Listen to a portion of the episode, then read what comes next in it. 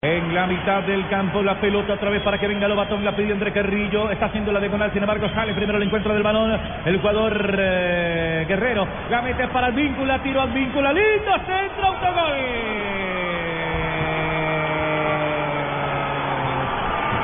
¡Gol!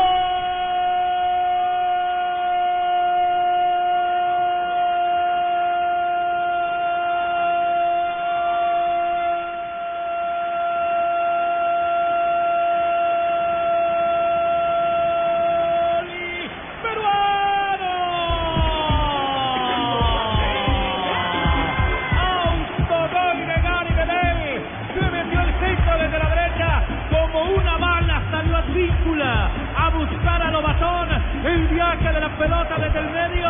Paolo Guerrero que participa. Parecía que no llegaba. Andrés Carrillo que estorba.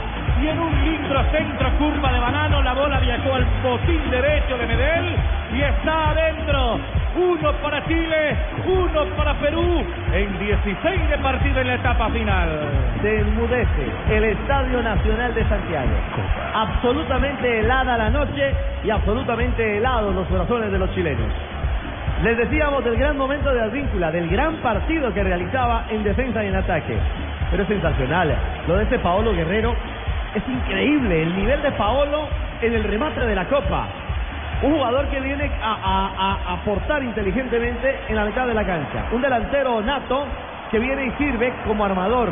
Viene y aguanta. Y es quien abre el terreno, Juanjo, para la salida poderosa, fuerte, eficiente de Advíncula. Y ya finaliza en una pelota cruzada. Si no era Medel, era Carrillo.